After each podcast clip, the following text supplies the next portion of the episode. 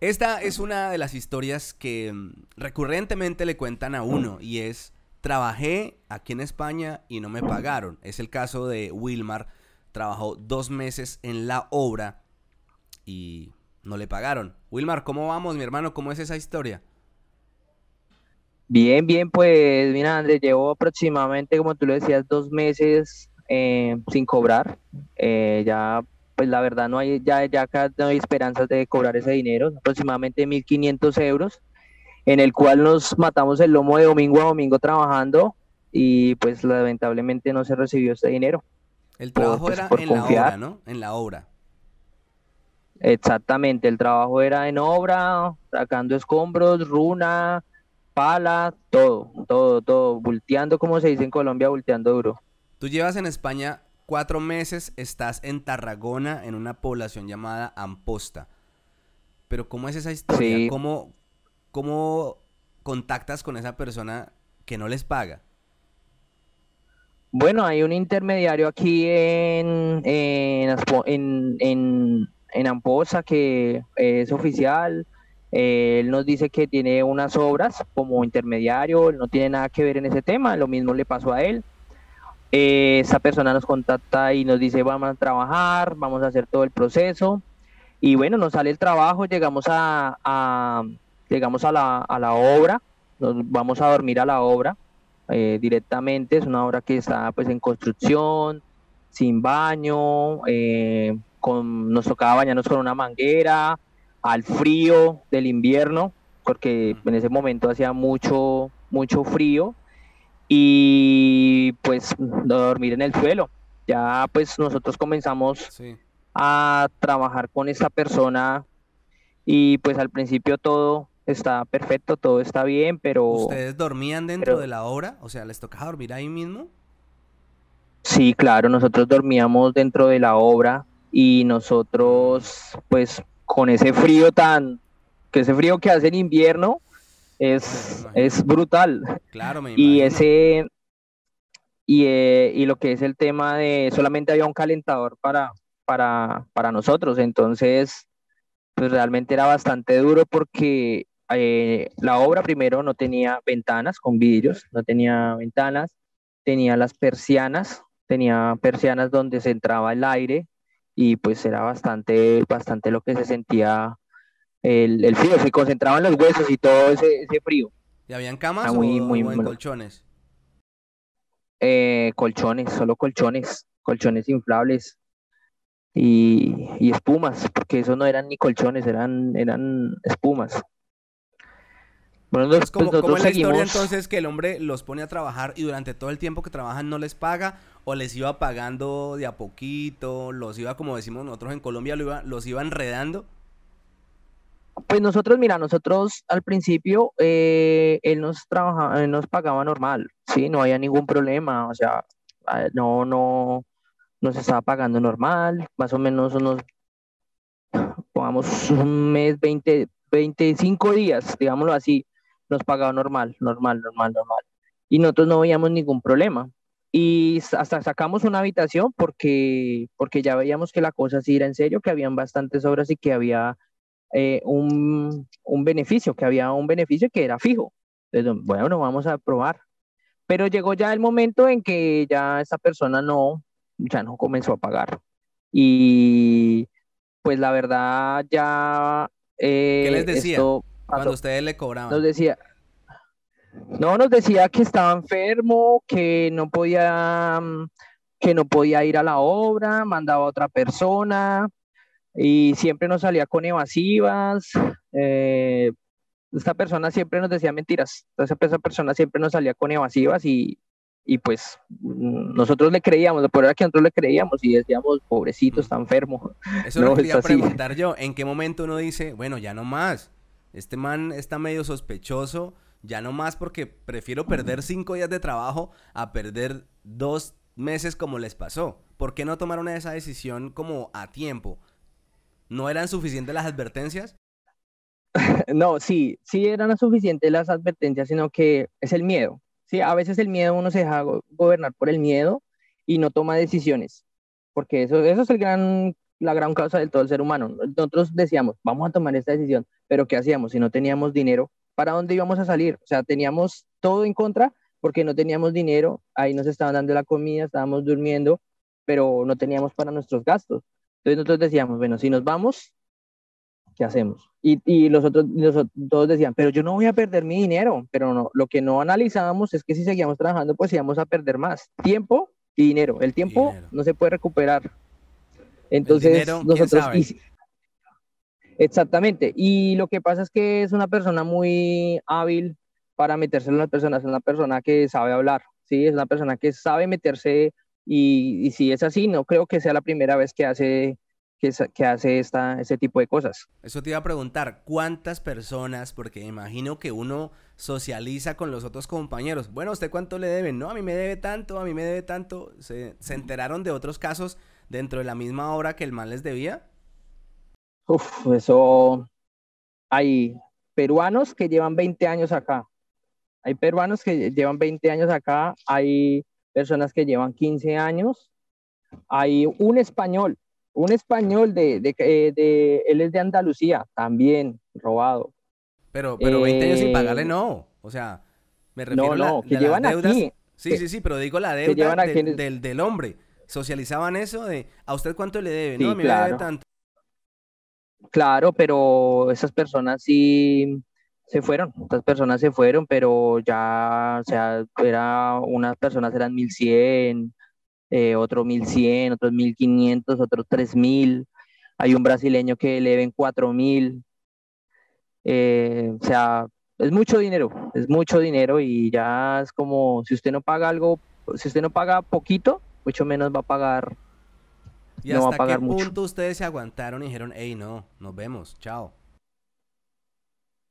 Pues la verdad es que todo tiene una paciencia en la vida, o sea, uno ya como que llega al punto de que estalla, uno puede ser muy calmado y uno puede decir, eh, no, sí, tranquilo, no, sí, lo entiendo, no, sí, pero ya llega al punto en que todo estalla, sí, por lo menos a mí me pasó así, ya yo ya estallé y yo me iba a ir a los golpes con él, sí, ya me iba a ir a los golpes, pero pues menos mal que no pasó nada, porque si no, de pronto otra historia sería la que estaría. Sí, pero ya el punto ya fue que le dije que no, que necesitaba mi dinero y me encerré ya que mi dinero. Para entrar en contexto, tú tienes aproximadamente cuatro meses en España. Eso empezó a ocurrir 15 días después de haber llegado. Es decir, consigues ese trabajo 15 días después, más o menos. Es decir, que está súper reciente esto. ¿Cuál es tu actualidad ahora mismo? ¿Estás trabajando en otro lado? ¿Qué, qué estás haciendo? No, ahorita no estoy trabajando, eh, salgo pues todos los días eh, a caminar, a mirar un tema de a ver si consigo trabajo con, con, de pronto ayudando a sacar, eh, a pasear perros, me, me, ofrecí también para dar clases de baile y de salsa. me estoy moviendo por todo lado a ver qué sale, a ver si puedo rebuscar algo. ¿Dónde te estás quedando? Eh, me estoy quedando donde un amigo. Nos quedamos, nos quedamos varios, nos quedamos cuatro. Wilmar. Cuatro en la sala. Tú me, me responderás si, si quieres y si puedes, si no te molesta. ¿Cuánta plata te queda ahora mismo? 40 euros. ¿Cómo vas a distribuir 40 esos 40 euros? ¿Para qué alcanzan esos 40, esos últimos 40 euros que le quedan a uno del, del ahorro? No, 40 euros no alcanzan realmente para nada. O sea, sí, o sea, uno puede hacer un mercado de, de 26 o 30 euros dependiendo de lo que uno coma para una semana. O sea, para una semana uno puede hacer 30 euros y dependiendo de lo que uno coma o como usted coma, puede, puede hacer las cosas. Y eso sin comer carne, de pronto comiendo pollo. O pechuga, que es un poco más barata que la carne. Tú trabajaste en la obra, pero ¿qué sabes hacer? ¿Qué hacías en Colombia? Yo, yo en, Colombia eh, hacía marketing para una empresa que se llama One Colombia. Eh, trabajaba como independiente y con mi esposa hacíamos todo el proceso de venta. Eh, captábamos los clientes por Facebook Ads, pagaba, pago todavía anuncios, los hago yo mismo. Y aquí en España aprendí a hacer lo que es pintura, em, pintura y masillar las paredes para que en lisas y todo ese tiempo. Ya, entonces, ¿por qué te vienes para España? ¿Qué te motiva? Mm, yo pienso que lo que me motivó es tener mejor inversión para poder invertir en mi negocio. ¿sí? Sé que eh, la mayoría de en todos invierte en dólares y pues nosotros en Colombia es, o sea, cuatro mil pesos invertir en una en un anuncio publicitario cuesta, sí, cuesta bastante y yo sé que acá si invierto un euro, pues no me va a dar tan duro.